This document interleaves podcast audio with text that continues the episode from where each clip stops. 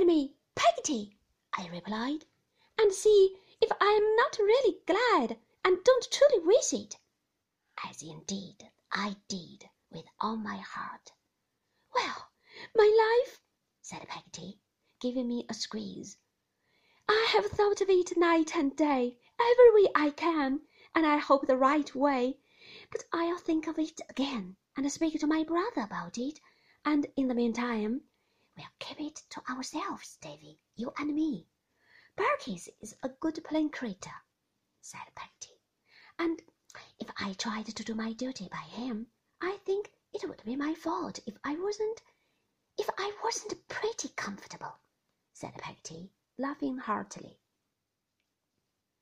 This quotation from Mr. Barkis was so appropriate and tickled us both so much that we laughed again and again, and were quite in a pleasant humour when we came within view of Mr. Peggotty's cottage.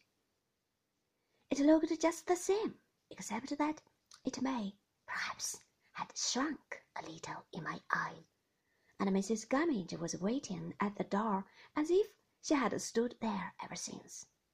All within was the same, down to the seaweed in the blue mug in my bedroom.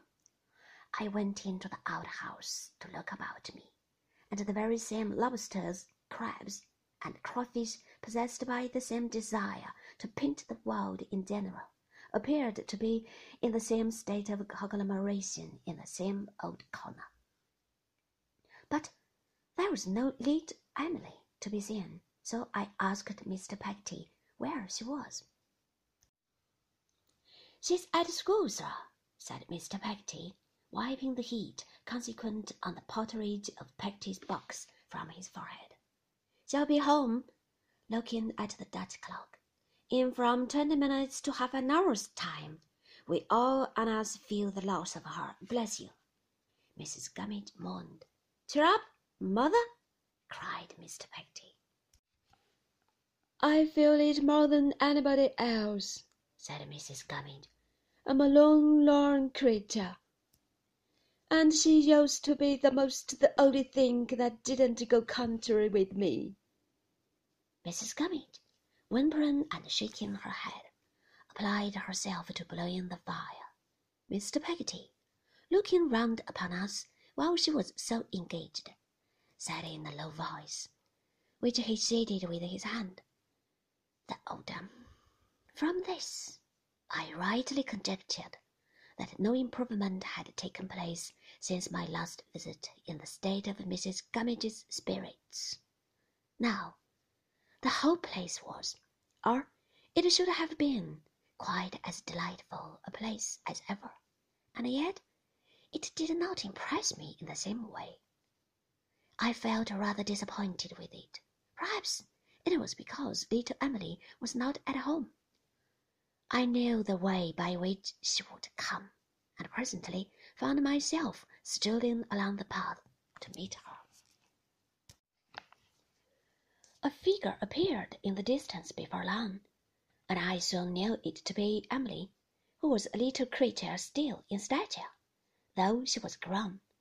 But when she drew nearer, and I saw her blue eyes looking bluer, and her dimpled face looking brighter, and her whole self prettier and gayer, a curious feeling came over me that made me pretend not to know her and pass by as if I were looking at something a long way off. I have done such a thing since in later life, or I am mistaken. Little Emily didn't care a bit. She saw me well enough, but instead of turning round and calling after me, ran away laughing. This obliged me to run after her, and she ran so fast that we were very near the cottage before I caught her. Oh, it's you, is it? said little Emily. Why, you know who it was, Emily, said I. And didn't you know who it was? said Emily.